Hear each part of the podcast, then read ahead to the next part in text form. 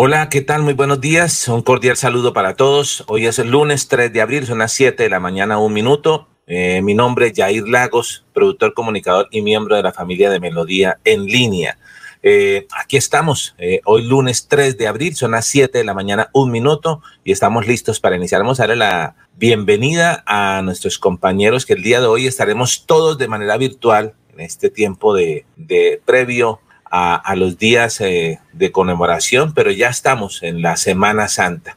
Saludamos en algún lugar de la ciudad, del área metropolitana, a nuestra compañera Carol Gómez a esta hora de la mañana. Carol, muy buenos días, cordial saludo. Hola Jair, muy buenos días y buenos días a todos nuestros oyentes. Una vez más, gracias por preferir Melodía en línea para informarse sobre todos los acontecimientos del Departamento de Santander y del mundo. Muy bien. Eh, ¿Qué tal el fin de semana, Carol? Bien, trabajando, Jair. No, Trabajando. Preparados para Semana Santa, ¿no? Nos traen un material hoy para compartir eh, a propósito de la Semana Santa, ¿no? Así es, un material que nos va a invitar a reflexionar y a concientizarnos un poco más de la Semana Santa.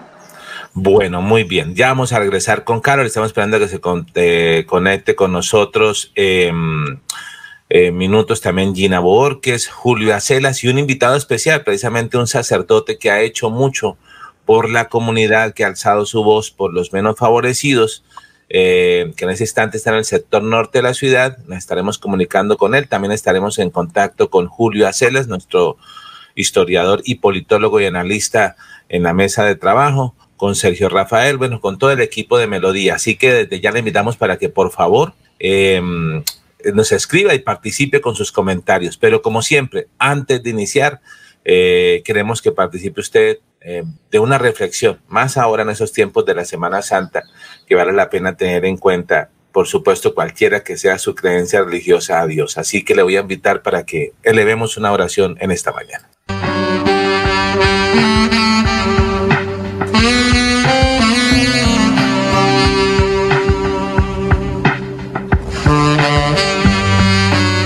Amado Dios, gracias por este día. Gracias Señor porque tú eres un Dios bueno, grande y poderoso. Gracias Señor por una nueva oportunidad para poder hablar contigo, para poder decir Señor que tú eres nuestro mejor socio, nuestro mejor amigo.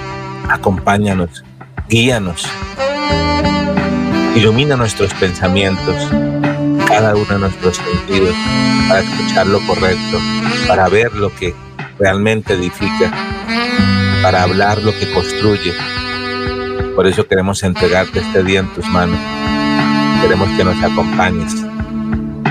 Te lo pedimos en el nombre de tu amado Hijo Jesús. Amén y amén.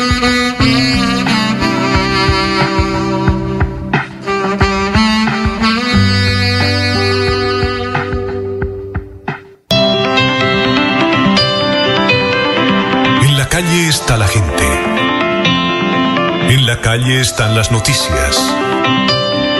En la calle está la radio.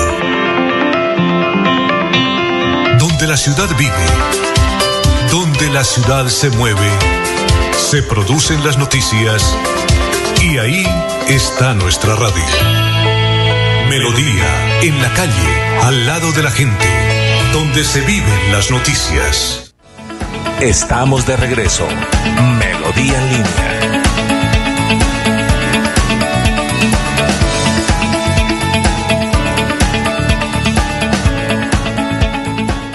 Ah, ya estamos acá conectados todos en Melodía en línea, agregados de manera virtual. Recordamos, hoy es lunes que cambió el pico y placa. Cambia el pico y placa para las personas que se movilizan. Recordemos desde el día primero de abril, desde el día sábado, y hay rotación del pico y placa. Aún no hay un pronunciamiento oficial por parte de la Dirección de Tránsito para saber si los días jueves y viernes se, la medida seguirá eh, funcionando o se levantará el pico y placa. Recordemos que a Bucaramanga llegan muchas personas eh, en estos tiempos de la Semana Santa.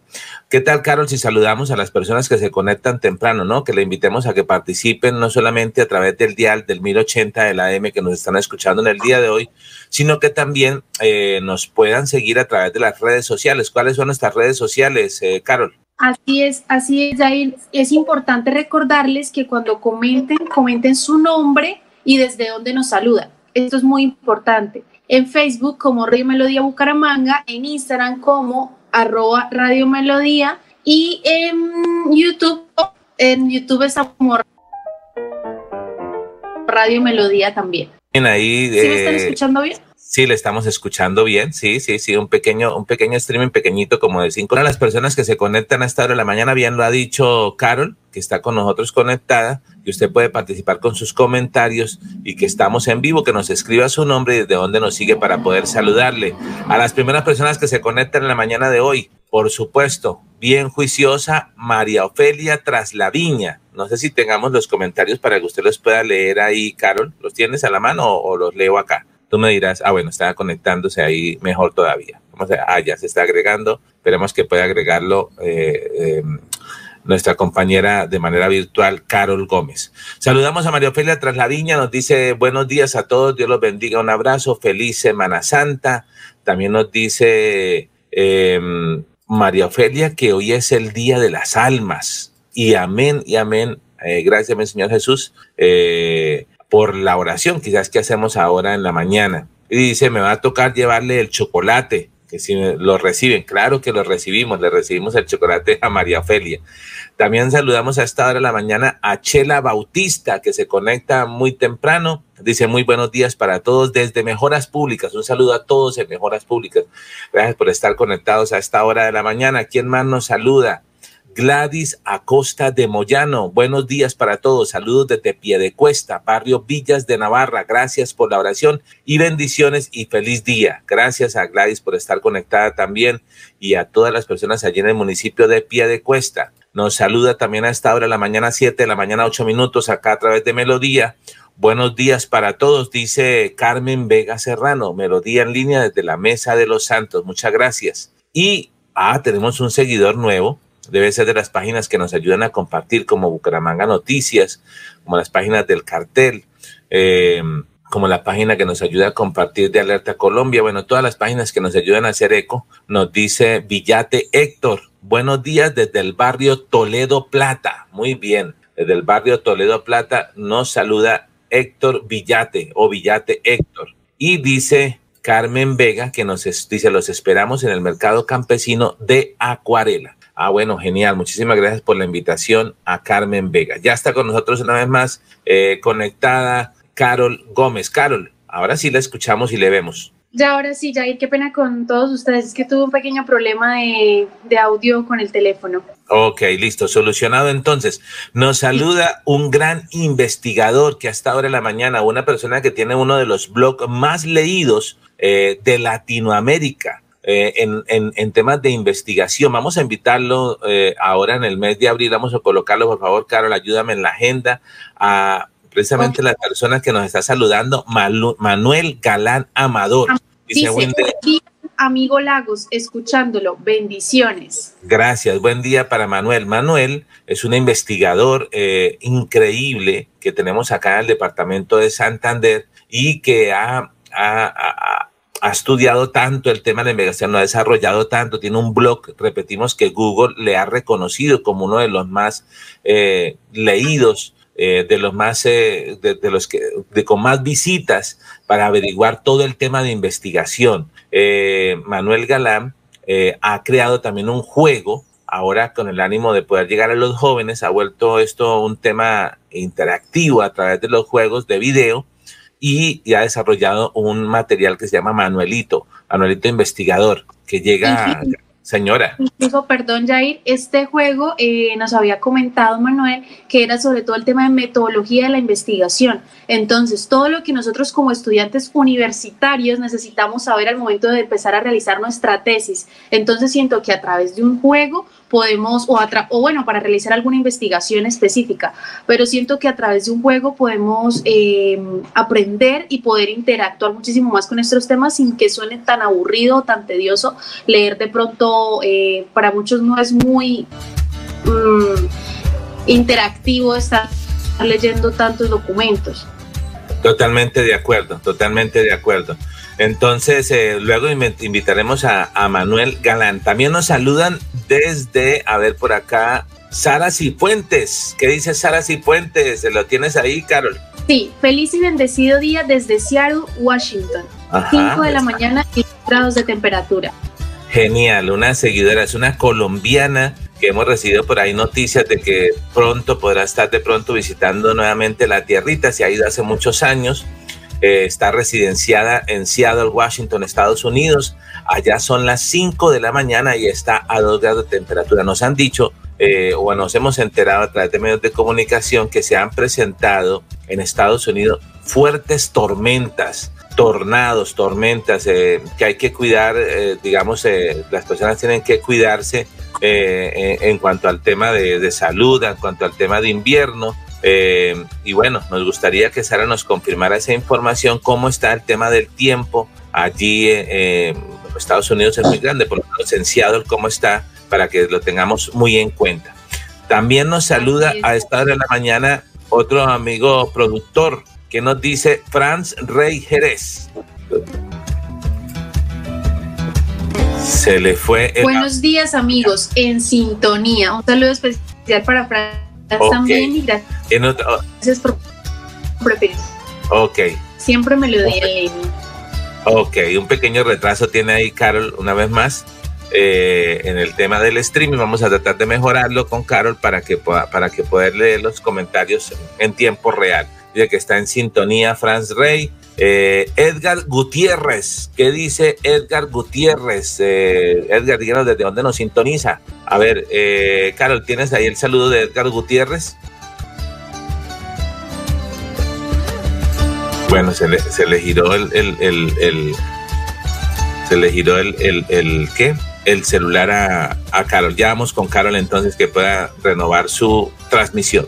Edgar Lutero dice muy buenos días y gracias por el tan excelente programa. Gracias Edgar por seguirnos, por estar sintonizado a través de las redes sociales. Más de 20 personas conectadas hasta la mañana en vivo a través del streaming de Facebook, de YouTube que nos puede seguir. Dice gracias Manuel Gran Amador y Carmen Vega dice felicitaciones por excelente programa. Un abrazo, feliz Semana Santa para todos. Y María Ofelia dice, nanay, nanay. O sea, algo le pasó que no le está funcionando a María Ofelia.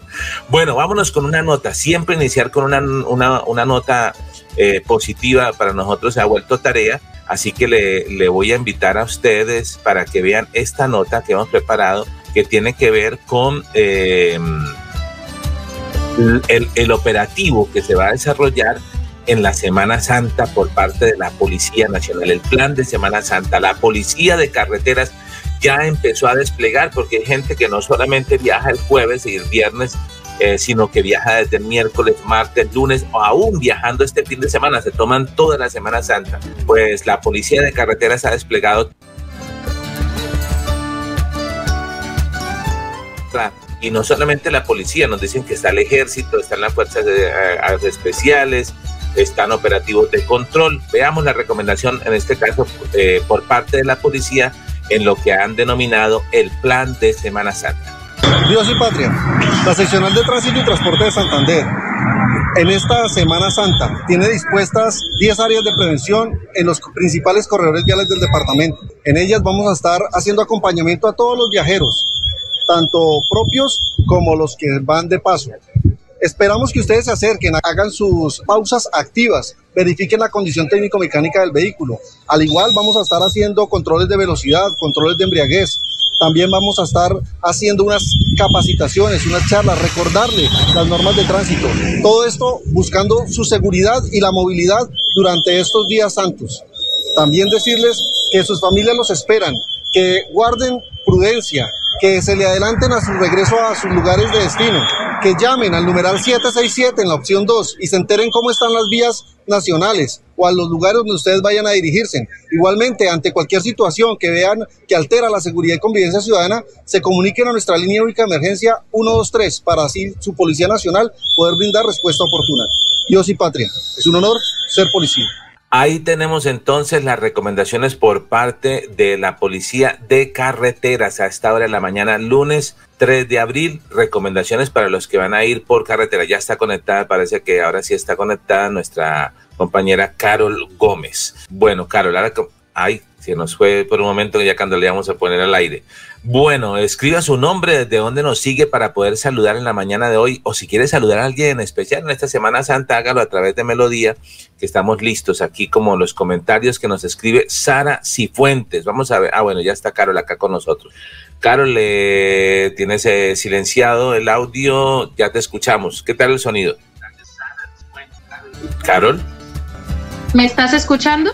Sí, señora, le estoy escuchando. ¿Me escuchas bien? Le escuchamos bien, sí, señora. Sí.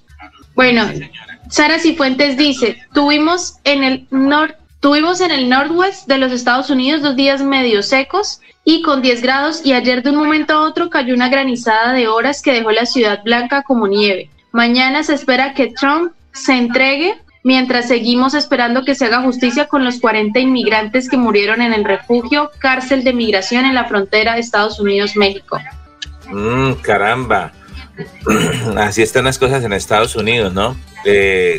granizadas, nieve, tormentas, tornados. Nosotros tenemos un privilegio importante acá en, Colombia con respecto al tema de, la, de lo que está pasando del clima. Sin embargo, hay un fenómeno climático, ¿no, eh, Carol? Importante que se está presentando en el país y que tiene que ver con el Nevado del Ruiz, ¿no? El volcán Nevado del Ruiz ha estado eh, al parecer bastante activo. Pues para nosotros acá en Santander este tema, eh, digamos, de los temblores eh, es, es como bastante común, pero eh, nos dicen que ha estado temblando, que hay, se han presentado más de 10 mil movimientos sísmicos diariamente en el volcán Nevado del Ruiz.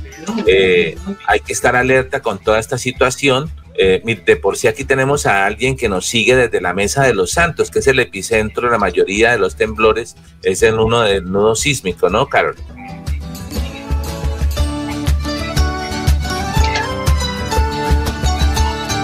Bueno, tenemos un retraso ahí con el... Sí, Jair, así es, y realmente esto tienen que estar todas las autoridades competentes súper pendientes porque en cualquier momento no queremos que suceda una tragedia, entonces es importante Ok, no, mira, vamos a hacer lo siguiente para recomendarle a Carol para que no nos vaya a hacer el streaming una mala pasada. Debes conectarte a través del enlace que te envié y por ese mismo tú recibes el retorno. No puede ser el retorno del que tú estás viendo en vivo porque ese tiene 10 segundos de retraso. La señal del streaming no llega en tiempo real, tiene 10 segundos de retraso. Entonces debes desconectarte, seguir el audio eh, eh, escuchar y hablar a través del enlace que te compartí, que es el, de, el del StreamYard, que es la plataforma que estamos manejando para que no tengamos esos 10 segundos de retraso. Eh, y no lo monitorees a través de Facebook porque a través de Facebook te va a llegar con 10 segundos de retraso la señal. Bueno, dice Carmen Vega, así es, en la Mesa de los Santos tendremos a la policía, al ejército para que la gente se tranquila aquí en Semana Santa.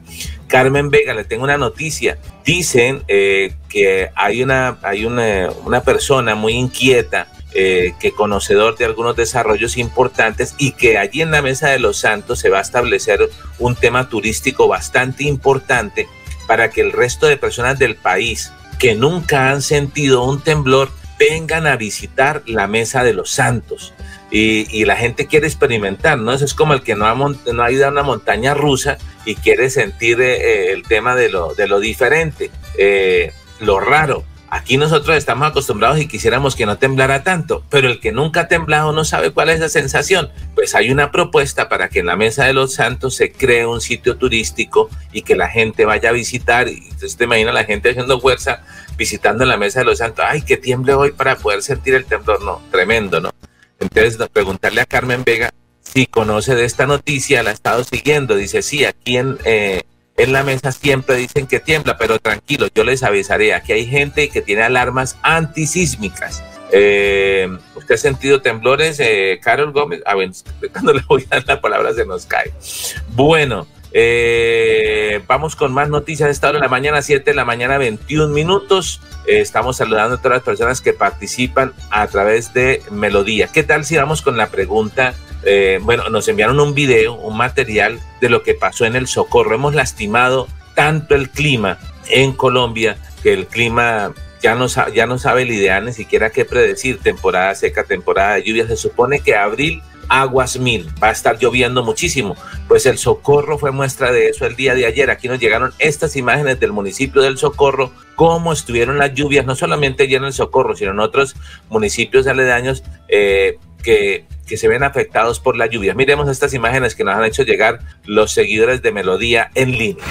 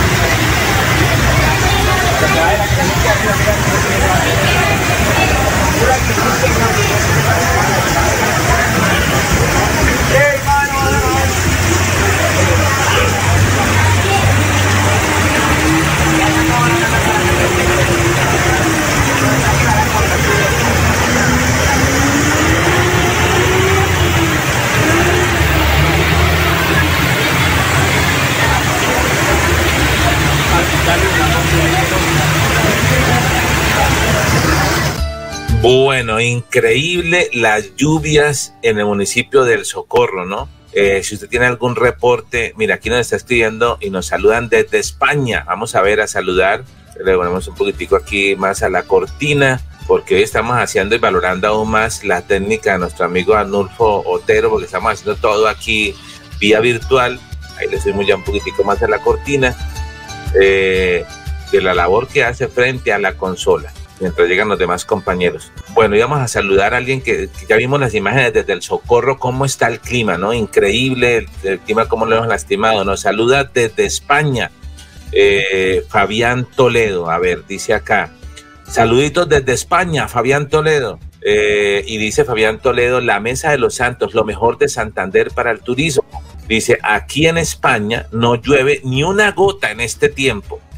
Eh, y así está el cambio climático por los hombres, dice Fabián Toledo. Ya ha llegado Carol y está conectada con nosotros. Eh, eh, Carol, ¿ya, ¿ya tienes señal? ¿Ya cómo, ¿Cómo estás ahí? ¿Me escuchan bien?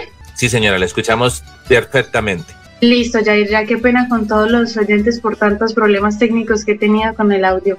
No, pero todos son superables, no se preocupe. Eh, permítame, nos acaba de llegar precisamente Sara Cifuentes, nos ha escrito, mientras lees el comentario de Sara Cifuentes, este último que acabo de colocar en pantalla, eh, eh, para que tiene que ver como sobre la naturaleza y nos ha enviado al WhatsApp del interno de Melodía imágenes de apoyo de la de la de la fuerte granizada, a ver si lo logramos tener en pantalla. Aquí los tengo ¿Qué dice Sara Cifuentes? Y mira las imágenes que nos envía de Estados Unidos. Duele mucho ver que además de furia de la naturaleza en el mundo, los seres humanos no se detienen en la carrera por destruirse unos a otros. Ayer, aquí, más de 30 muertos en el sur del país por tornados. La iniciativa de la Mesa de los Santos, un poco patética pero inteligente, me parece. Es parte de hacer limonada sin limón. Bueno, Ahí está una colombiana residenciada en Estados Unidos y mira las imágenes, ¿no? La granizada, cómo daña a los vehículos, cómo los golpea. Aquí tenemos otro. Este es el estado de las vías. Increíble, ¿no?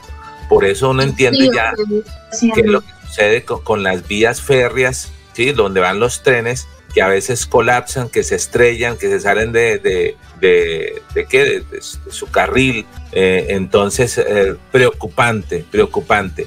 Mire lo que nos dice Carmen Vega con respecto al clima en la mesa de los Santos, Karen. Ayer llovió duro en la mesa con vientos. Ok, llovió en la mesa.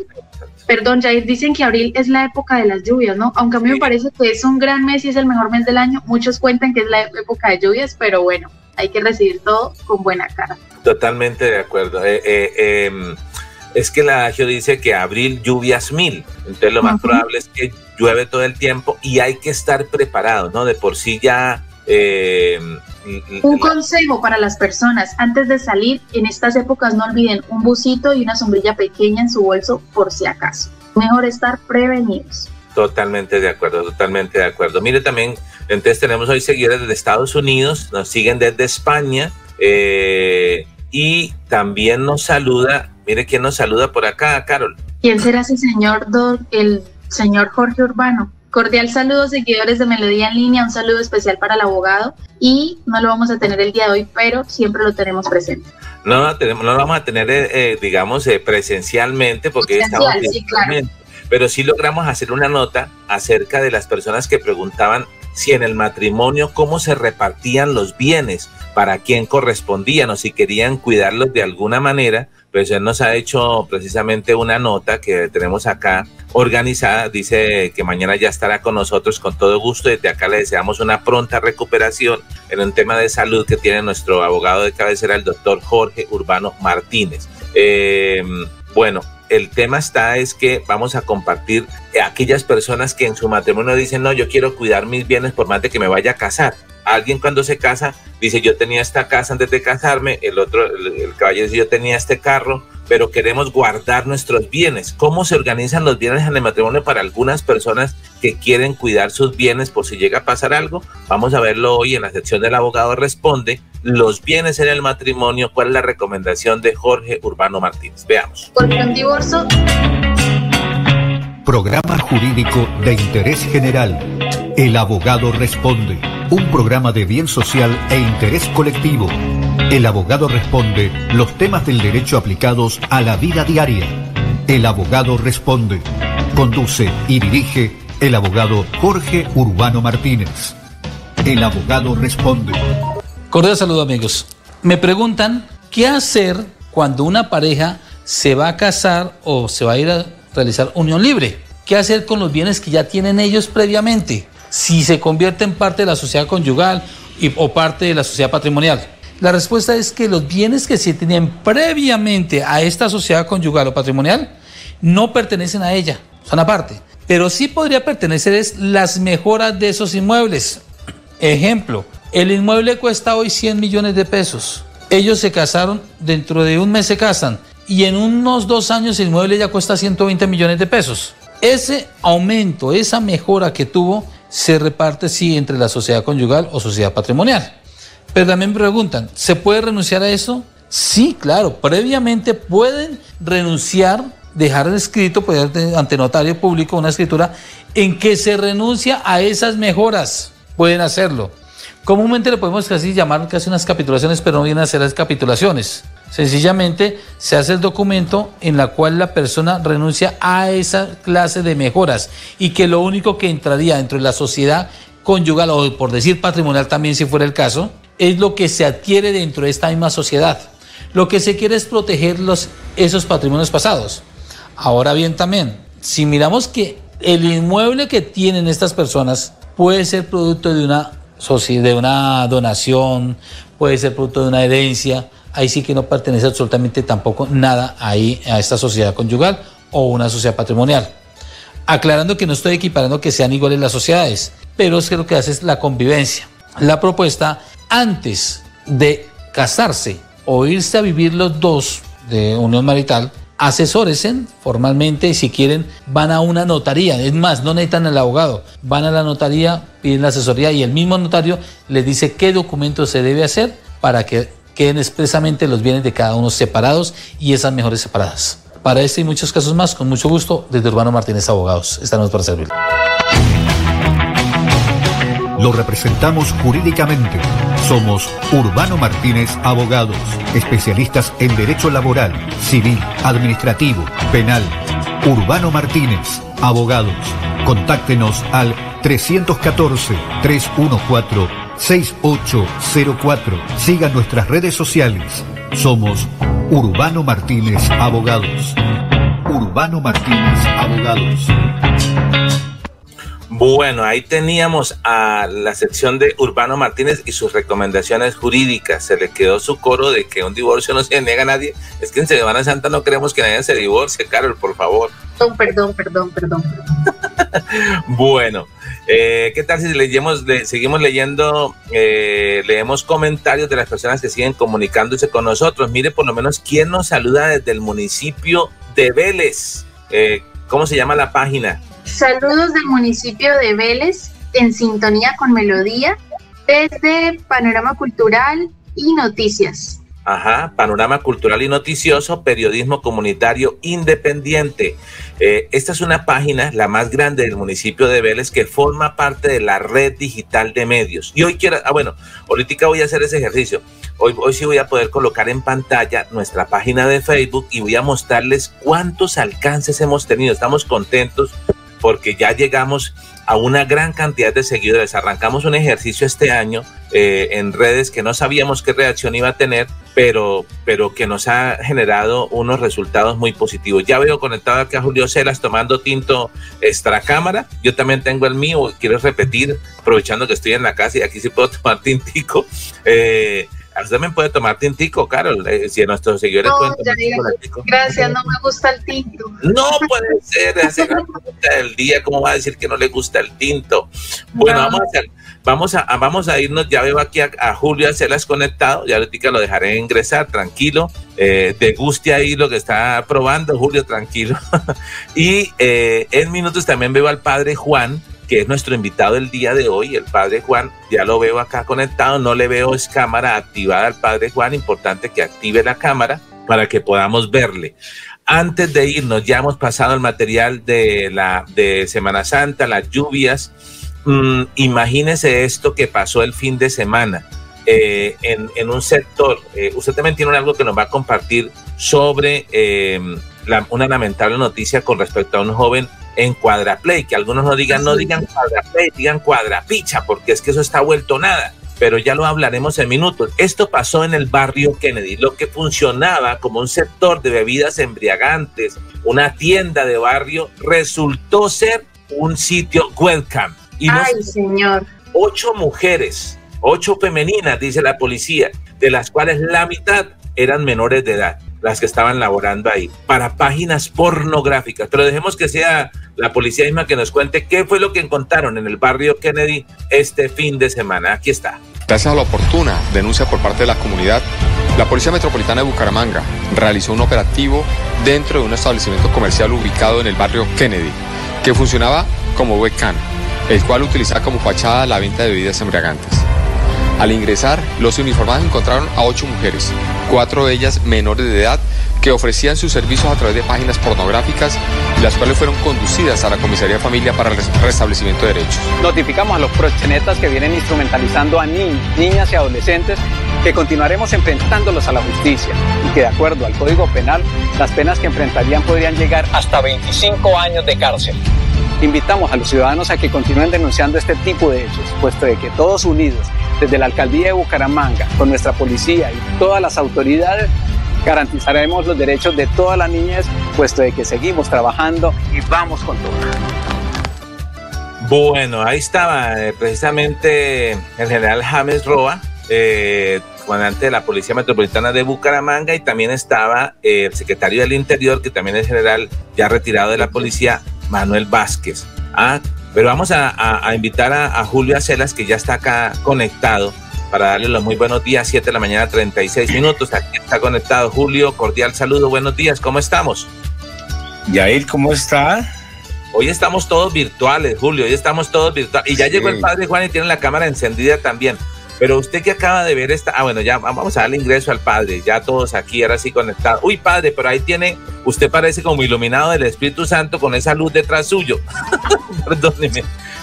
Esa está mejor, esa está mejor. Muchas gracias. Parece un cardenal, padre. buenos días, buenos días, ¿cómo están todos? Me voy a saludarlos. Cordial saludo, padre Juan Mayorga, así lo dije bien, ¿no? Sí, señor, sí, señor. Bueno, padre, eh, yo le recomiendo, padre, mientras dialogamos acá un ratito, vamos a pasar notas, que si quiere coloque el celular eh, en sentido horizontal, número uno, número dos, el sonido está perfecto, y que lo coloque sobre una superficie que usted tenga la mano libre, porque vamos a hablar más de una horita. De usted se, le van a, entumecer las manos, dijo mi tía. Se le, queda ahí, y luego entonces, ¿cómo, ¿cómo manejamos la Semana Santa? A ver, Carol, ¿cómo sería la instrucción? Media horita porque, porque tengo compromiso ahora. Ah, bueno, media horita porque tengo Eucaristía. Listo. Aprovechemos esto a 8 de la noche. 8 de la noche, 8 de la mañana. Bueno, bienvenido. Oiga, padre, eh, gracias por estar con nosotros y aceptar esta invitación en la mañana de hoy. Estamos en vivo a través de las redes sociales. Esto es Transmedia de, Melodía, una emisora con más de 46 cinco años eh, que, que, que, tiene, que tenemos aquí en la ciudad de Bucaramanga a través de la radio. Eh, y las redes sociales de Facebook, de YouTube y de la red digital de medios que hoy nos está ayudando a compartir muchísimo. Hace unos minutos veíamos, usted está en el sector norte de la ciudad, ¿cierto, padre? Sí, señor, yo estoy aquí en Villarrosa. En Villarrosa. Pues, ¿cómo le Sí, parece? parroquia Nuestra Señora de Guadalupe. ¿Cómo se llama la parroquia? Adelante. De parroquia Nuestra Señora de Guadalupe. Nuestra Señora de Guadalupe. Padre, imagínese lo que encontró la policía este fin de semana en el Kennedy, lo que parecía una tienda que vendían- bebidas embriagantes, resultó ser un sitio de webcam. Ocho mujeres, cuatro menores de ellas de edad, y hacían videos para páginas pornográficas en el sector norte de la ciudad. Eh, eh, eh, en una labor importante de tratar de que la gente no estigmatice las personas en el norte, pero se encuentra un tema ahí de, de, de violencia a veces en el tema del norte, unos temas de, de- de, no sé, de infringir la ley. ¿Cuál es su opinión al respecto, padre, para que entremos en materia? Bien, un saludo muy especial a todos ustedes que nos acompañan en estos momentos. Julito, buenos días. Por ahí le vi el gato, Julito. Así lo escondió rápido, pues ya lo, ya lo vimos todos, ya lo hizo famoso. No es intenso. Bueno, sí, la situación en estos, en estos lados, en estos sitios es muy difícil. La situación social eh, es, es- preocupante. Eh, la situación económica lleva a esas situaciones de utilizar los niños para esas cuestiones tan graves, tan graves. Entonces, eh, lo que es la droga, lo que es la prostitución, eh, con la cuestión del webcam y especialmente pues utilizando los menores de edad, que eso es muy grave. Entonces es una situación eh, difícil para, para todos. Nosotros como sacerdotes, nosotros somos seis parroquias en el norte. Cuando nos reunimos, pues son temas en los cuales los tratamos y, y la cuestión es concientizar a, a los padres de familia, tanto los que van a las Eucaristías, catequesis y en los diferentes colegios que nosotros atendemos, para evitar esas situaciones, porque muchas veces las mismas mamás, madres, pues llevan a, a esas situaciones que, que son muy difíciles. Bueno, totalmente de acuerdo. Eh, Julio, su- usted me gustaría su opinión acerca del tema que se encontró eh, la policía este fin de semana allí en el norte de la ciudad, en, el, en el barrio Kennedy. Sí, buen día, padre. Gracias por la invitación, por aceptar la invitación. Eh, un- uno lo que encuentra es que en el tema de, de vinculación de menores, que cada vez es más es masiva y eso como, como que de nunca acabar. Y lo mismo estas ocupaciones en webcam, que es muy generalizado en el área metropolitana y por lo general son muchachas y muchachos de sectores populares lo que uno ve es que estas actividades están sirviendo de fuente de ingreso. Muchas familias reciben 80, 100 mil, 150 mil pesos en un fin de semana, producto de que uno de sus hijos, uno de sus muchachos, participa en las redes del microtráfico. Y eso les genera un ingreso, es decir, les está generando ingresos para comer y vivir. Más allá pues de los consumos que son muy generalizados, de la prevención que hay que hacer, etcétera, se convirtió en una fuente de ingreso. ¿Qué hacer ahí? Padre, usted que viene de la Comuna 14 y hacer una labor muy importante con los jóvenes del barrio, ahora está en el norte, ¿qué hacer ahí respecto de, de que los jóvenes y las familias no vean en estas actividades ilícitas y perversas a veces fuentes de ingreso? Pues yo estuve, como usted sabe, Julito, estuve en la Comuna 14 cinco años, todo lo que son los 11, baños, ah, 11 barrios, Morro Rico, Buenos Aires, Miraflores, Albania, Buenavista, etcétera. Y allá la situación es más compleja, ¿no? porque eh, son 35 mil habitantes. Y aquí en el norte también, digo que es más compleja arriba por la situación económica. Aquí en el norte, pues la gente vive un poquito mejor. Pero es eso, es buscar recursos y no esforzarse para vivir el día a día o el diario vivir con un trabajo digno. Le parece fácil, ¿no? El expendio de drogas, la parte de, del webcam, la parte de, prostitución, es prostitución, sexual y el utilizar a menores de edad para eso. La situación económica es difícil, pero no que vaya hasta allá porque ya, porque ya cambia absolutamente todo.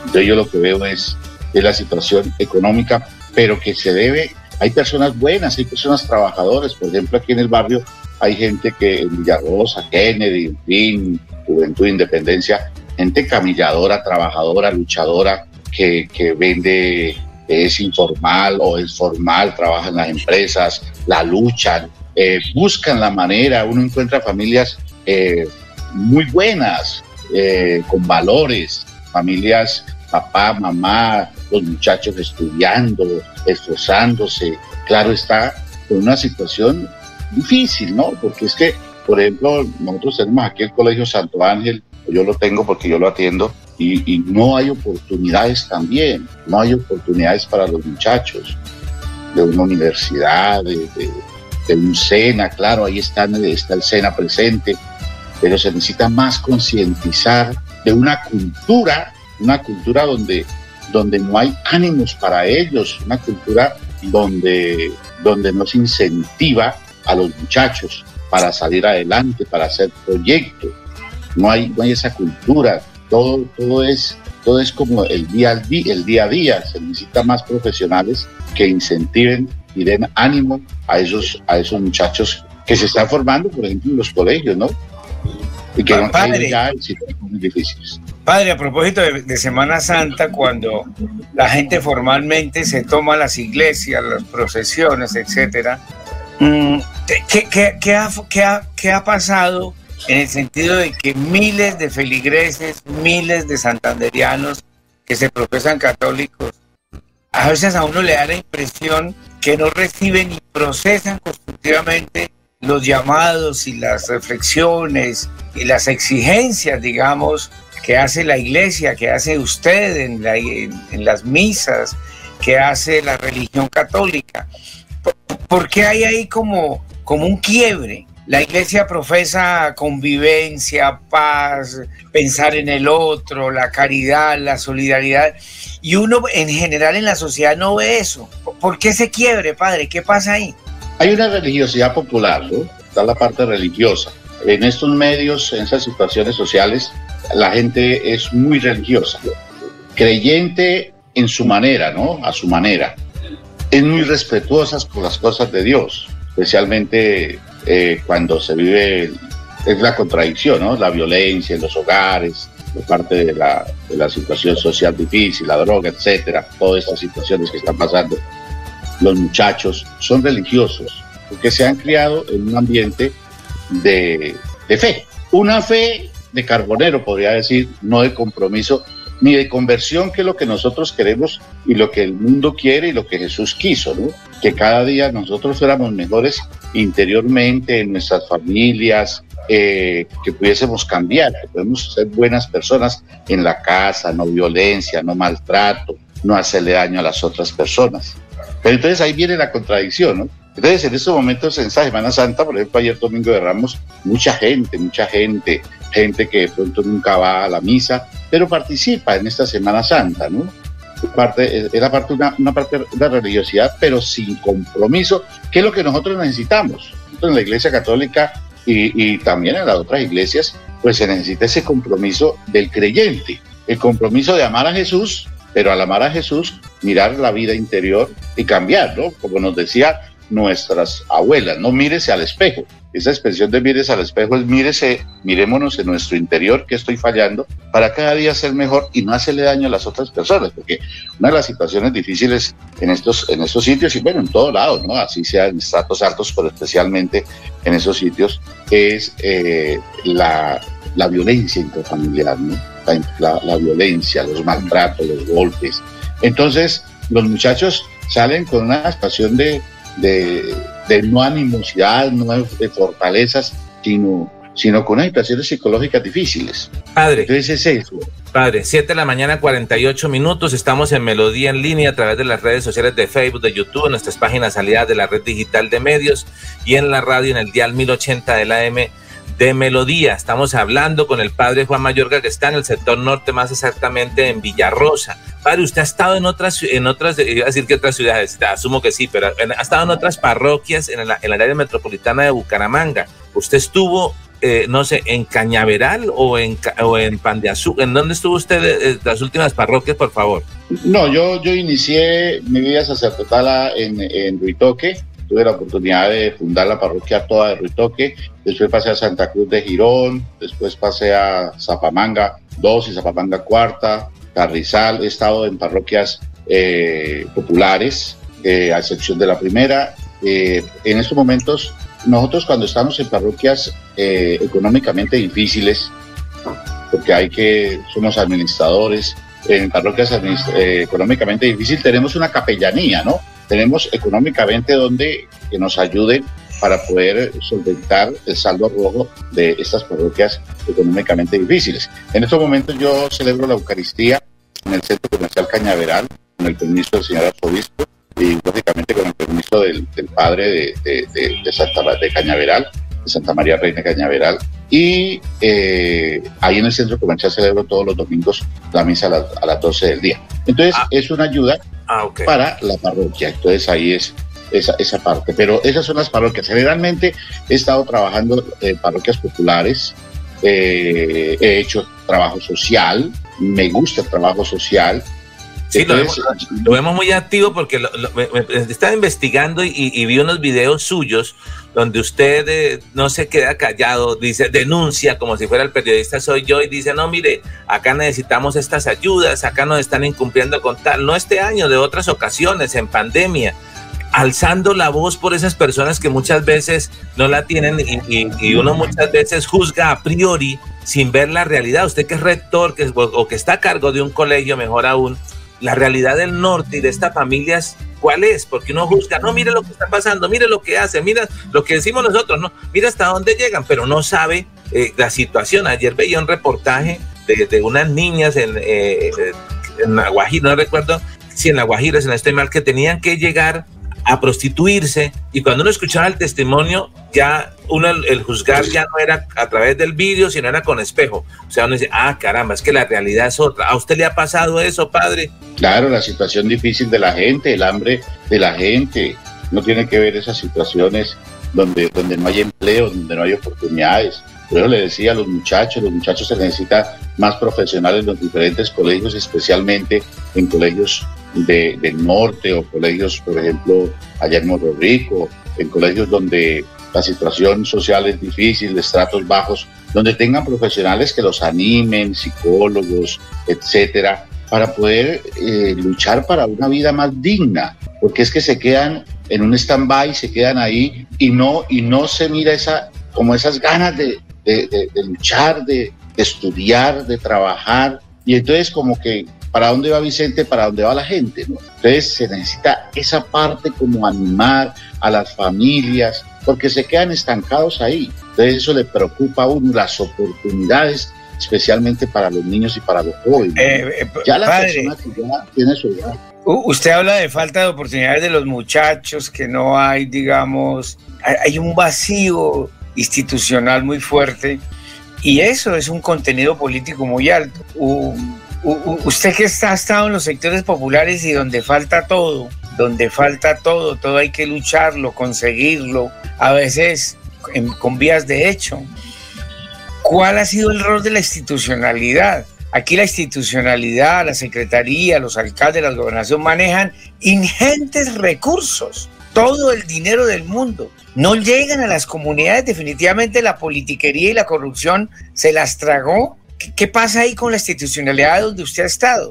O, o, qué hacer para que la institucionalidad por fin volque sus expectativas y resuelva los problemas? Se necesita más inversión humana, se necesita más inversión humana, es decir, se necesita, como les decía, concientizar más a los jóvenes de que las cosas se pueden hacer, porque hay mucha debilidad humana, la gente, los muchachos no tienen berraquera, eh, ven una universidad lejos, ven eh, una carrera técnica muy lejos, ven un empleo muy lejos es como el día a día y, se necesita que, los gobiernos le, inyecten proyectos a eso, a la parte humana, especialmente de los jóvenes. Porque si no, los jóvenes entran, como dice la droga, es un flagelo impresionante y de ahí no salen. Entonces ellos, cuando no tienen que hacer, cuando no tienen que hacer, cuando no está su mente ocupada,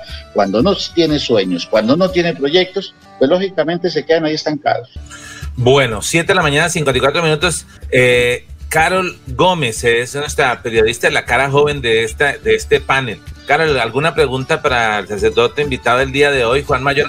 Ustedes hicieron un reportaje antes de que se nos vaya el sacerdote para cómo se vive la Semana Santa y queremos vivir, queremos hacerlo. Voy a compartirlo con ustedes. Es un reportaje de tres minuticos en el cual vemos otras religiones diferentes a la católica, cómo viven la Semana Santa. Vamos a verlo y al regreso eh, por favor, Padre Juan Mallorca, usted nos dice cómo se vive la Semana Santa en la Iglesia Católica. ¿Le parece? Perfecto. Bueno, vamos a ver este reportaje que prepararon precisamente nuestras compañeras periodistas eh, Carol Gómez y Gina Borges. La Semana Santa es la conmemoración cristiana anual de la Pasión de Cristo, empezando por el Domingo de Ramos que conmemora la entrada de Jesús a Jerusalén, pasando por la Última Cena, después el Via Crucis, posteriormente su muerte y finalmente su resurrección. Pero esto no se conmemora de la misma forma en todas las religiones. Por eso en Radio Melodía quisimos preguntarle a la Iglesia Cristiana Asamblea de Dios y a la Iglesia Pentecostal Unidos de Colombia cómo conmemoraban la Semana Santa según sus creencias, y esto fue lo que nos dijeron. ¿Qué significa la Semana Santa para el Centro Cristiano Asamblea de Dios? Para nosotros la Semana Santa eh, es una fecha muy importante para todos los cristianos, para toda eh, la comunidad en que sigue y sigue el camino del Señor Jesús. Es una fecha en donde se conmemora la muerte y la resurrección del Señor Jesucristo. El jueves y el viernes son el jueves y el viernes santo. Nosotros normalmente pues eh, tenemos cultos especiales y todo, no le damos tantas importancias ni tantos valores como le dan en otras religiones. ¿Qué eventos realizan durante Semana Santa? Bueno, nosotros en nuestra cultura, de nuestra iglesia, normalmente el jueves hacemos un ayuno congregacional y el viernes hacemos un culto congregacional que es el culto de Viernes Santo. Es un culto especial, un culto en donde todas las familias se unen, se congregan. Durante este año añadimos un evento nuevo que se llama Amanecer con Cristo, que es el lunes, el martes, el miércoles, el jueves y el viernes. Tenemos una oración matutina de 5 de la mañana a 5 y media de la mañana virtualmente. ¿Qué consejo le darías a las personas en esta Semana Santa? Bueno, un consejo importante que yo les doy a cada uno de ustedes que me están escuchando y es que la Semana Santa no debe ser una semana, no debe ser como un espacio como para que nos cohibamos de cosas, para que nos prohibamos algunas cosas. Más bien que utilices esta semana como para pensar y para perfeccionar tu personalidad, tu vida, tu alma y utilizarlo para empezar desde cero muchas cosas. Para pensar y, por qué no tomar la decisión de empezar de cero, pero esta vez hacerlo con Dios. Y pues claramente te doy el consejo que te acerques más a Dios, que es necesario, que es muy importante y que tú ahí eh, en esta emisora que estás conectado tomes el tiempo, tomes una semana pues para pensar, reflexionar, acercarte a Dios y empezar y tomar las mejores decisiones después de esta semana. Veamos qué nos cuenta la Iglesia Pentecostal sobre la conmemoración de la Semana Santa. Dios le bendiga, yo soy Isabel Barrera de la Iglesia Pentecostal Unida de Colombia, la ciudad de Bucaramanga. Nosotros como cristianos no celebramos la Semana Santa.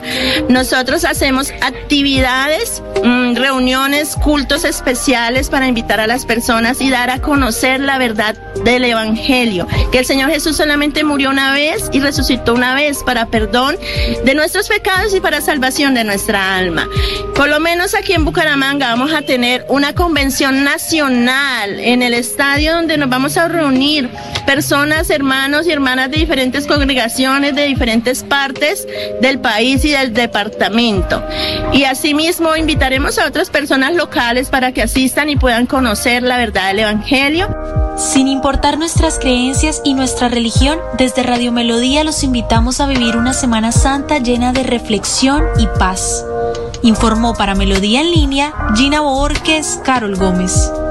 Bueno, ahí estaba ese, ese reportaje de cómo lo viven otras religiones. Padre, antes de que se nos vaya, porque ya nos advirtió usted que, que, debe retirarse, eh, ¿cómo se vive la Semana Santa de la Iglesia Católica? ¿Cuál es, cuál es esa, tradición? Y realmente eh, cada vez son, son más, son igual o son menos los católicos que de alguna forma eh, Semana Santa realmente la viven como, como, como desde la iglesia se promueve. Bueno, muchos católicos, católicos comprometidos, pero otros católicos de Semana Santa, ¿no? Pero ahí están. Nosotros en la Iglesia Católica pues tomamos toda la Sagrada Escritura desde el Antiguo Testamento, que fue una preparación perfecta para el nacimiento de nuestro Señor Jesucristo. El 17 de diciembre nosotros leemos la genealogía de nuestro Señor Jesucristo o la familia de nuestro Señor Jesucristo, que son las 42 generaciones para precisamente preparar el nacimiento del Salvador.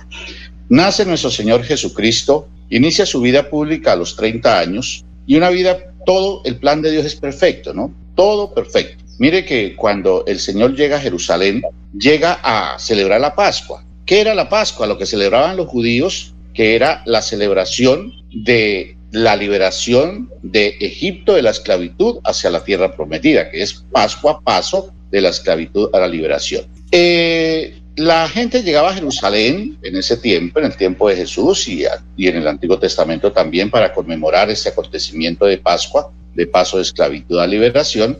Llegaba a Jerusalén y todas las familias de pueblos, de veredas, para llevar un, eh, un cabrito de menor de un año, un ovejito y macho, y sacrificarlo y compartirlo para recordar esa salida de Egipto. Entonces, esa era la Pascua, ese corderito. Entonces, era una, era una, una fiesta de acción de gracias a Yahvé, a nuestro Padre Dios. Por eso cuando Juan Bautista ve a Jesús, dice, este es el Cordero de Dios. Jesús estaba, preparó perfectamente ese momento. Llegó a Jerusalén, y ayer celebrábamos de una manera humilde, llegó eh, en un burrito, pero en una celebración que para nosotros, con esa cantidad de gente, sería como apoteósica, pero para Jesús no, Jesús sabía que iba a la cruz. Entonces llega y prepara todo, mire que prepara, la, eh, prepara el burrito, algo, son detalles donde dice, mire, le manda a dos discípulos dice, mire, hagan el favor y dígale allá que me manden el burrito. Ya estaba preparado. La última cena, va donde fulano, fulano es un personaje, una persona como decir Pedro, Juan, Luis, y le dígale a fulano que yo voy a celebrar ya a la Pascua el jueves, que es la institución de la Eucaristía, la institución del orden sacerdotal y el mandamiento del amor con el lavatorio de los pies. Entonces todo estaba perfectamente preparado. La cruz estaba preparada, todo estaba preparado con Jesús, su muerte, pero también su resurrección. Ya había hablado Jesús de la cruz, ¿no? El que no cargue, cargue con mi cruz y me siga no es digno de mí. En ese momento habían eh, dos maneras de morir, ¿no? De, la pena de muerte, la lapidación que era pedrear y la cruz. La cruz es un signo que desde Moisés, ¿no? Cuando Moisés levantó la serpiente en el desierto, es un referente de Jesús cuando dice, cuando dice Jesús, Así como Moisés levantó la serpiente del desierto, así tiene que ser levantado el Hijo del Hombre. Podríamos decir, no, pero entonces Moisés fue idólatra y más con una serpiente. No, son signos del Antiguo Testamento, son signos en los cuales nos muestran este caminar de Jesús hacia la resurrección. Entonces nos damos cuenta que la cruz es, es, ya estaba anunciada, ya estaba anunciada como un signo de redención. Pero lo más importante para nosotros es la resurrección. Yo les decía ayer a mis feligreses, donde yo celebré, que el, el, el, sábado en la noche, ya llegando al tercer día, que es el domingo, es más importante que un año nuevo. Año nuevo nosotros nos ponemos elegantes, en un año nuevo nosotros eh, partimos el año, nos felicitamos y, y es alegría, pero es más alegría cuando nosotros vivimos la Pascua, que es la alegría de nuestra muerte, morir para resucitar.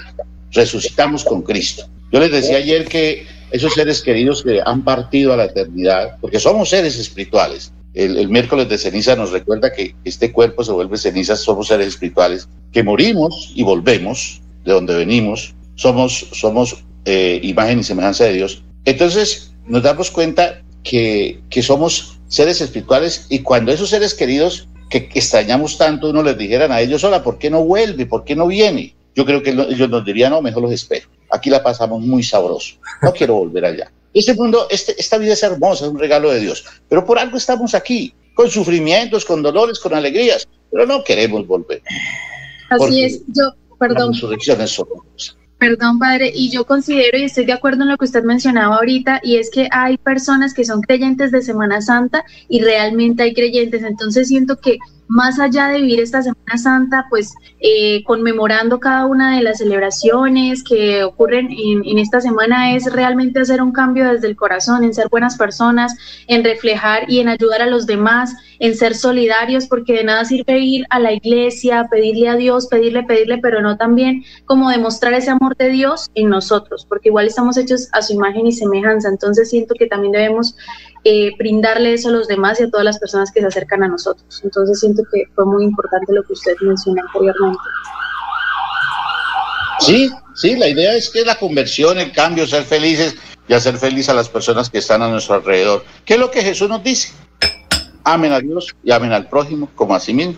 Amarlo a Él, al Señor, pero al prójimo, porque y a la prójima, al prójimo y a la prójima que son los que están más cerca. Prójimo significa próximo. Totalmente de acuerdo. Padre, gracias por sacar en su agenda el tiempito para estar con nosotros. Usted nos advirtió que estar hasta las 8, ya le hemos quitado cinco minutos más. De por si hay otros temas ahí que quisiéramos hablar, pero queremos agradecerle por sacar este tiempo, eh, por hacer este servicio eh, allí en el sector norte de la ciudad, donde mucha gente estigmatiza, inclusive le ha cambiado el nombre eh, al norte, dicen ciudad norte, como si fuera otra ciudad como si no formara parte de Bucaramanga y el norte forma parte de nuestra ciudad. Eh, y, y, hay, y, usted, y usted lo demuestra, ¿no? Eh, está allí en Villarrosa, está en otros sectores y, y, sabe la realidad. Nos gustaría próximamente invitarlo nuevamente y que hablemos de otros temas, de, de usted que tiene tanto contacto real con la ciudadanía, pues, pues conversar de diferentes temas, padre. Con muchísimo gusto. Soy muy amigo de Julito. Hicimos un buen trabajo allá en la Comuna 14 me ha apoyado muchísimo. Ahí estamos, nosotros ahí con estos jóvenes, con, los, con las familias en estas situaciones vulnerables, pero gente muy querida, mire, uno encuentra muy querida, gente muy sencilla, trabajadora, luchadora. Mm, de verdad que, que, aquí en el norte uno encuentra familias excelentes, excelentes, eh, de especialmente hay mucha gente de pueblo, de descendencia de pueblo, gente trabajadora eh, yo soy feliz, yo estoy feliz con, con estas comunidades que, que uno puede hacer un trabajo espiritual, social, pastoral con ellos porque son, son muy receptivos en su humildad y en su, en su manera de ser. Muchas gracias. padre, padre, para irnos, ¿qué tenemos que hacer para que usted lo nombre en obispo y tenga más posibilidades de impactar en más comunidades? ¿Qué hay que hacer? Y para que el Papa lo, ¿A dónde buscamos en Facebook? Lo nombre ministro del Vaticano. Uno, uno, como sacerdote en las periferias eh, está más cerca de la gente y trabaja muchísimo mejor. Es que estar cerca de la gente es una fortuna, el visitar. Yo visito los sectores, entro a los hogares, eh, hablo con los muchachos, hablo con las situaciones difíciles. Está uno más cerca está uno más cerca. Entonces, eh, ya en, situaciones ya más, más altas, pues hay otras responsabilidades. Pero yo soy feliz siendo sacerdote de pueblo, siendo sacerdote de, de la gente que sufre todos los días, de la gente alegre, de la gente sencilla. Soy feliz de obispo revolucionaría la iglesia, padre. Póngame atención. Genial ese aporte. Bueno, padre, gracias. Nos quedan muchas conclusiones positivas. Esa, esa última en especial, ¿no? De, de entre más cerca se está, más sensible, que es lo que hemos perdido hoy, y los medios de comunicación tenemos una, una, una gran mea culpa con respecto a eso, ¿no? Tanta noticia negativa y lo que sucede es que a veces perdemos la sensibilidad de la realidad en la que estamos viviendo para aportar y ayudar. Y decimos terrible, terrible, pero no hacemos nada por ayudar. Padre, un mensaje final para todos, por favor. Un día, esto, un día estos vienen aquí a Villarrosa, invitamos a unas jóvenes, y hacemos un programita bien bonito. Vea, comprometido, comprometido, pero palabra de, de, comunicador, no de político. Padre, usted sabe que yo soy soldado. Venimos a, vienen aquí a la parroquia y y, y, hacemos un programita de una hora, hacemos invitamos a algunos muchachos, a amigos, eh, jóvenes, personas mayores, de todo, y, hacemos, o líderes, y hacemos un programita bien bonito. Bueno, que en esta Semana Santa sea una santa semana de oración, de oración eh, eh, desde donde estamos, desde, eh, desde nuestra vida religiosa, espiritual, pero también interior, ¿no? Muy interior. Mirémonos frente al, al Señor de la vida, a nuestra vida espiritual, que estoy fallando. Por eso esa frase de mirarme al espejo es muy interesante. Estoy fallando, a quién le estoy haciendo daño, mmm, cómo me estoy portando en lo más importante que es el mundo familiar, ¿no? cómo estoy con mi casa, con mi esposo, con mi esposa, como hijo, como mamá, como papá. a veces nosotros somos por la esposa, como hijo, como mamá, como papá.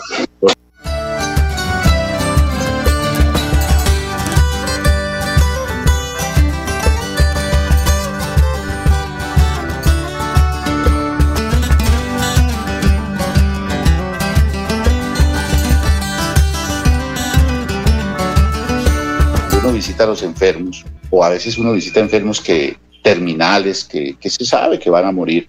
Entonces uno, cuando tiene confianza, yo le he preguntado, bueno, ¿qué ha sido? Sabe que vas a morir, eh, tiene una enfermedad grave, ¿qué ha sido lo más importante de tu vida? ¿Qué te ha dado felicidad? Y nadie le ha dicho a uno, mira, el poder, el dinero, eh, los viajes, siempre es mi familia, siempre mi familia. Que eso es lo que nos hace vivir la familia, las personas cercanas, el calor humano eso, valorar a esas personas que están con nosotros y hacerlas felices. Que el Señor los bendiga, la Virgen me los proteja y vivamos una Semana Santa. Sí, Padre, me la ganó la bendición, Padre, para todo el mundo. Y el Señor los bendiga en el nombre del Padre, del Hijo y del Espíritu Santo. Amén. Comprometidos para que vengan a la parroquia a un programa bien Claro que sí, Padre, ya estaremos. Comprometidos, palabra de politólogo, Gracias. de periodista y de periodista. Gracias, Padre, feliz día, muy amable. Bendiciones, gracias por la invitación. Gracias, muy amable. Bueno, óigame, qué personaje nuestro padre Juan Mayorga y ahora... Padre es un pastor, es un apóstol. Yo, yo le, le, estoy haciendo campaña para que sea nombrado obispo y ojalá el Papa lo llame y se vaya para Roma para que revolucione la iglesia. Es que esos, esos sacerdotes son los que hacen falta.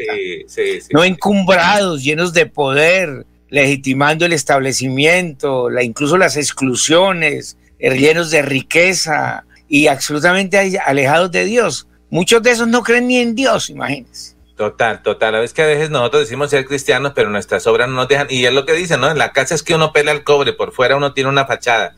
Y hablando de fachadas, y hablando de las necesidades de muchas personas, no solamente de los jóvenes, miren esta nota que vamos a compartir donde fue desmantelada, bueno, desmantelada no, pero no fue tan difícil capturar estos porque eran adultos mayores, unos adultos mayores que estaban rodando a otros adultos mayores con una táctica muy conocida que se llama el paquete chileno. Vamos a ver esta nota y ya regresamos para que miremos que eso hay de todo, ¿no? Niñas, jóvenes y adultos mayores cuando no hay entonces, la, misma necesidad hace que se infrinja la ley. Eso no lo justifica, pero veamos qué dice la policía al respecto. En el centro de Bucaramanga, los uniformados del Modelo Nacional de Vigilancia Comunitaria por cuanto logran la captura de dos adultos mayores, uno de 62 y otro de 79 años, que con su ingenio logran engañar a otro adulto mayor de 64 años, donde de una forma estratégica logran el engaño y logran intercambiar el dinero real por el dinero falso conocido como paquete chileno. Es así que gracias a la pronta reacción de nuestras patrullas logran la captura de estos dos adultos mayores. Captura de estos dos adultos mayores. Estas personas logran engañar a otros adultos mayores. Recordemos que este sector centro de, nuestra ciudad es muy álgido para ellos, eh, el cobro de, las pensiones que, que realizan. Entonces logran hacer el engaño y logran intuir. Es así que pues ellos no esperan un adulto que otro adulto mayor llegue y de una manera estratégica logre gustar. Ellos pasan desapercibidos, visten con las mismas prendas que, que visten pues estos adultos mayores, muy correctos, muy señoriales, se le acercan a, a la víctima, los identifican en el momento que hacen los cobros en el cajero, los retiros de dinero, tienen en cuenta los pagos de pensiones, ¿sí? Y es que como llegan y toman confianza hacia ellos, lo logran engañar y pues es en el momento de hacer el intercambio del dinero falso por el dinero real pero gracias a la oportuna reacción de nuestras patrullas se logra la recuperación del dinero y dejando a disposición estos autos mayores a la Fiscalía General de la Nación. Ahí estaba la nota, o sea, no hay edad. Eh, los, mejor, los mejores, eh, los mejores eh, digamos, clientes para estos adultos, eran otros adultos mayores que le creían, ¿no? Uno, uno confía en el adulto mayor, uno dice, no, este tipo no, ¿qué, qué daño me puede hacer? Pues les hacía el paquete chileno Quiero saber ahí opiniones, eh, Julio. No, pues eh, este tema de, de, la búsqueda fácil del dinero, en muchas ocasiones raya con, con el delito, con la ilegalidad, pues esto ni tiene estrato, ni tiene condición de edad, ni condición social. La, la, sociedad en Colombia hace mucho tiempo se la tragó la informalidad, la ilegalidad, la cultura del atajo, decían Tanas Mocos. Y lo que la gente llama que los valores se perdieron, no, si se perdieron fueron por algo. Eh, los valores que llama la gente no es otro que los hábitos y los comportamientos. Están totalmente trastocados y se volvieron en función de lo destructivo, de hacerle daño al otro, de violar la ley, de no respetar las instituciones, de no respetar al vecino. Y, lo cierto es que eso, eso es posible transformarlo. Los hábitos y los comportamientos destructivos es posible convertirlos en constructivos. Hay muchísimos ejemplos, pero este es un ejemplo de cómo este es un problema de la sociedad, no solamente de personas jóvenes, no solamente de venezolanos, que son una minoría que hace daño a algunos. No, eso es de toda la sociedad, sociedad colombiana. A eso hay que intervenir y, a eso es lo que poco le ponen atención los gobiernos, ¿no? Totalmente de acuerdo. Ahora, Carol, Carol nos trae también otro, otro acto de intolerancia que pasó este fin de semana y ustedes son los, eh, bueno, Julio ha dicho con otros personajes eh, que no le digamos cuadraplay, sino que le llamemos como es. aquí estamos como reculturizando el tema de los términos. Primero en estos días de, no llamar ciudadanos extranjeros, sino a los venezolanos que hacen daño, que es una pequeña minoría. Eh, y ahora con yo no llamar cuadraplay, sino decirle cuadrapicha. Eh, ¿Qué fue lo que pasó, Carol Gómez, en Cuadrapicha este fin de semana? Así es, Jair. Terminamos el mes de marzo con actos de violencia y empezamos abril de la misma manera. Resulta que un joven de 20 años pierde la vida en la madrugada del domingo en el barrio Cabecera del Llano, en la carrera 36 con calle 54 en una vía pública. Al parecer, el joven fue agredido con arma blanca y se identificaba como Nicolás Andrés Fuentes Murillo.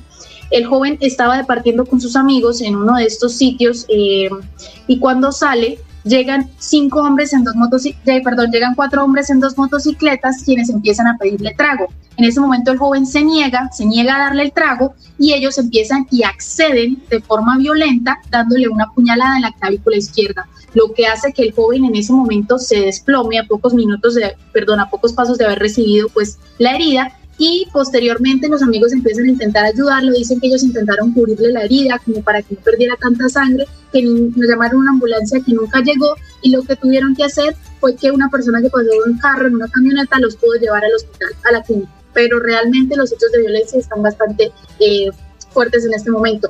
Además, Jair, déjame contarle que los familiares del joven aseguraron a través de una imagen por medio de redes sociales la siguiente frase. Tantos sueños le arrebatan una vida que apenas estaba empezando a disfrutar. Tristemente ya no se puede salir a disfrutar sanamente en la ciudad de Bucaramanga. La inseguridad ha acabado con muchas vidas y lastimosamente ha tocado a muchas familias, incluyendo la nuestra. ¿Hasta cuándo, señor Juan Carlos Cárdenas, se pondrá los pantalones para, para garantizar la seguridad a toda la ciudadanía? El pan de cada día en la ciudad ahora son los asesinatos por robos. Increíble, ¿no? Eh, la familia molesta, pero llamando a, digamos, a la cordura, a, la justicia, al alcalde con palabras propias, ¿no, Julio? Pues sí, pues imagínese. Mm, y no, y lo, y lo dramático es que nos toca esperar a las nuevas autoridades, porque esas ya están de salida. En cuatro o cinco meses no los van a recordar ni para lo malo. Entonces nos toca ya eh, eh, parafraseando al alcalde, son pendientes históricos para las nuevas autoridades, porque estas fueron incapaces. No hay otra, y, me parece que la gente lo tiene claro.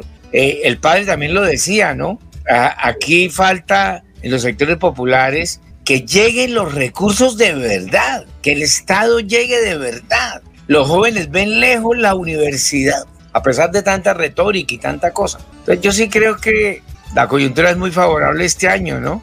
Claro, hay, de por sí hay una buena oferta de candidatos, ¿no? Ya no son 20 ahora, sino como 30. Van 36 y los que vienen. los que vienen.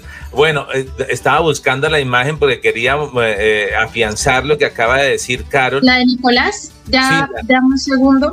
no, la imagen del trino de, del llamado que hicieron las redes sociales. Ah, sí, eh, la de la frase con la foto de Nicolás. Correcto, ya, ya por acá creo que la, que la voy a tener para que pues, mostremos, evidenciemos que lo que usted acaba de decir es totalmente correcto. A ver si lo logro. Ah, ya lo tengo acá en pantalla. Eh, a ver, a ver. Aquí lo puedo agregar. Sí, tantos sueños le arrebatan a una vida que apenas estaba empezando a disfrutar. Tristemente ya no se puede salir a disfrutar sanamente en la ciudad de Bucaramanga. La inseguridad ha acabado con muchas vidas y lastimosamente ha tocado a muchas familias, incluyendo la nuestra. Y en signo de pregunta, y como lo leía Carol, ¿hasta cuándo? Arroba Juan Cárdenas Rey, se podrá, se pondrán los, se pondrá los pantalones para garantizar la seguridad a toda la ciudadanía. El pan de cada día en la ciudad ahora son los asesinatos y, y por robos. Así es, ya, y es que ya no se puede entonces salir eh, sanamente a disfrutar porque esa familia que se iba a imaginar que no iban a volver a ver a su hijo después de que saliera con sus amigos a, a tomar, a, a bailar, a disfrutar. Realmente es bastante. Para que cerremos el tema, traje esto a colación, que es una noticia internacional que está pasando en Ecuador. Allí Guayaquil está en tema como Bucaramanga, la inseguridad tomada por las calles. Pues el presidente dijo que los civiles ahora pueden cargar pistola, que pueden hacer de todo, que saquen las armas, que está legalizado el gas pimienta. Veamos una parte pequeñito antes de que se nos acabe el tiempo de lo que están haciendo y por orden presidencial en, aquí en el vecino país de Ecuador con respecto a los brotes de violencia e inseguridad. Miremos un, un fragmento. Ecuatorianos, tenemos un enemigo común, la delincuencia, el narcotráfico y el crimen organizado. Vamos a combatirlos con tres nuevas medidas urgentes. Primero, hemos modificado el decreto que permite la tenencia y el porte de armas. Es decir, en términos generales, uno, se autoriza la tenencia y porte de armas de uso civil para defensa personal de acuerdo con los requisitos de ley y el reglamento. Y se autoriza el uso de aerosoles de gas pimienta para defensa personal. Segundo, se prohíbe la fabricación, registro y tenencia de armas de fabricación artesanal. Tercero, se establecen controles y registro informático. Y cuarto, la Secretaría de Seguridad Pública asumirá las acciones de coordinación. Debo Óyeme, ¿cuánto nos hace falta una Secretaría de Seguridad acá en Bucaramanga? Usted que ha estado por más de, dos décadas, no voy a decir como la ministra 20 décadas, pero este, eh, pero usted... No, ella dijo 20 mil décadas. Ah, 20 mil, caramba. ad infinitum. Eh, al infinito y maya, usted que ha estado frente al Observatorio de Seguridad, ¿qué, qué, qué opina esta medida? Nos quedan dos minutos, Julio, me gustaría saber. No, pues hay un vacío institucional, se gastan muchísimos recursos, dinero hay, pero la institucionalidad hace demasiado, mil cosas, mil campañas, muchos recursos, pero los impactos son muy bajos. Y por otro lado, la ciudad, pues en el caos de seguridad que hay. Lo que uno advierte es que hay una, un vacío, hay un fallo institucional, se requiere, pues porque no, no hay capacidad técnica, experticia, las secretarías no tienen personas que conozcan el tema, etcétera, y se requiere, yo creo que es imperativo para el nuevo, el nuevo alcalde la creación de una Secretaría de Seguridad y Convivencia especializada, fuerte, rigurosa, porque la Secretaría del Interior maneja 15 temas. El secretario del Interior, los últimos 10 que han salido han ido directo a San Camilo, salen locos, porque aparte de que no tienen la formación necesaria, no, dan pie con bola. Entonces se requiere una Secretaría especializada y convivencia y seguridad que asuma el tema con rigor, lo traiga de la policía, que se lo chutaron a la policía y fortalezca la institucionalidad civil. Y como hemos dicho, eso ya es un pendiente para el nuevo alcalde. Estos fracasaron. Bueno, increíble, increíble. Ah, bueno, llegó Carol ahí para despedirnos. Eh, pero es un, es, eh, eh, qué bueno que, que, podamos hacer estos análisis de los medios de comunicación para llamar la atención, que es una tarea de todos. Carol, ya está con nosotros, vamos despidiéndonos. Aquí nos, eh, la, las páginas que aliadas, saludos cordiales desde Florida Blanca, noticias de nuestros barrios, eh, nos envía un saludo. Ah, mire, alguien más desde España nos escribió hoy, Rodrigo Granados, desde Madrid, dice... terrible lo que pasa en el mundo con el cambio climático. Y luego nos dice, ya y la juventud solo quiere lo fácil. Hoy en día no quieren esforzarse por trabajar en cosas que tengan que esforzarse. Total. Bueno, nos despedimos, se nos acaba el tiempo. Vamos a acomodarnos aquí para vernos en pantalla. Yo quería para despedir eh, compartirles los resultados. Ya estamos sobre el tiempo porque ya tiene que estar haciéndonos señales eh, Arnulfo para despedirnos, pero voy a compartir pantalla para despedirnos con la página de Radio Melodía. Eh, me dice, por favor, si la estamos viendo acá en pantalla, esta es la página de Facebook, ¿la estamos viendo ahí? Ya. Ah, bueno, listo. Mire, esta es la página de Facebook y quiero contarles que estamos muy contentos porque en este poco tiempo que hemos hecho el ejercicio, eh, voy a mostrar solamente el último noticiero que hicimos el fin de semana, entre los tantos eh, que tuvimos aquí a, Chalo, nuestro invitado. Eh, miren los resultados de los alcances. Este es, este es el programa de Radio Melodía. Ver estadísticas y anuncios, dice acá en Facebook, 3.654. 3.600, ah, se me fue. A ver, aquí está.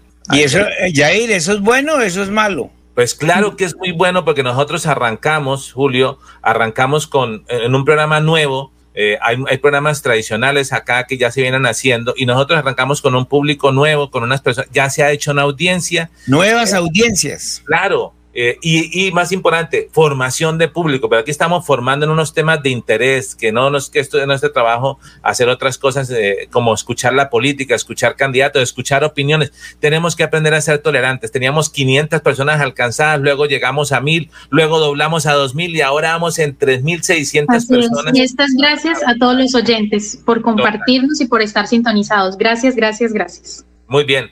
Nos despedimos entonces. Qué buen invitado el día de hoy, el padre Juan Mayorga. Julio, muchas gracias. Nos vemos mañana, ¿no? Listo, Yair. Larga vida y a nuestra chica comunicadora, larga vida como el rojo. Así es, gracias igualmente. La técnica no foto nos despedimos eh, desde aquí hoy virtualmente, mañana también virtualmente con otro invitado que estaremos acá para conectarnos. Feliz día para todos. Esto es Melodía en línea. Dios nos bendiga.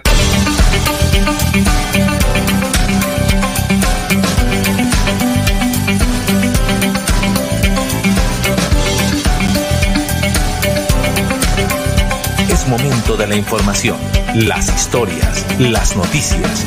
Es tiempo de comunicar de una manera diferente los hechos más recientes, conocer lo novedoso, lo actual y de su interés. Esto es Melodía en línea.